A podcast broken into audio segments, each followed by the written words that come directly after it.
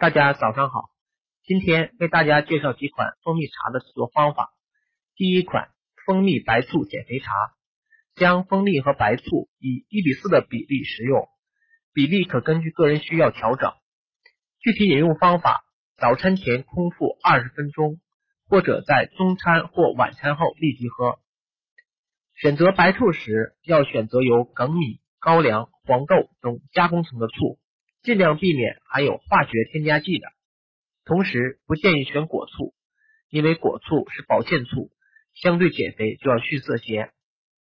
第二款蜂蜜橘子茶，取橘子二百克，蜂蜜就可以选用洋槐蜜一百毫升，糖桂花二十毫升。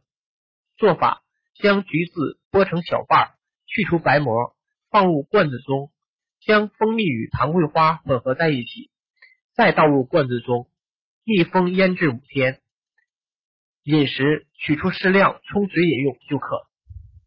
第三款山楂蜂蜜茶，山楂片二十克，蜂蜜二十克。做法呢是将鲜山楂切成薄片，晒干，放入砂锅，加水煎煮三十分钟，再过滤取汁，兑入蜂蜜，搅拌均匀即成。它的作用是能消化。消极化瘀、活血降压，主治各种类型的高血压，对合并冠心病、高脂血症者尤为适宜。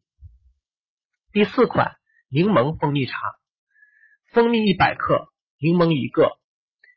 做法是将柠檬榨汁溶解在八百毫升的水中，然后与一百克蜂蜜混合，这个为一天的使用量，主要用于。流行感冒或普通性感冒的抑制。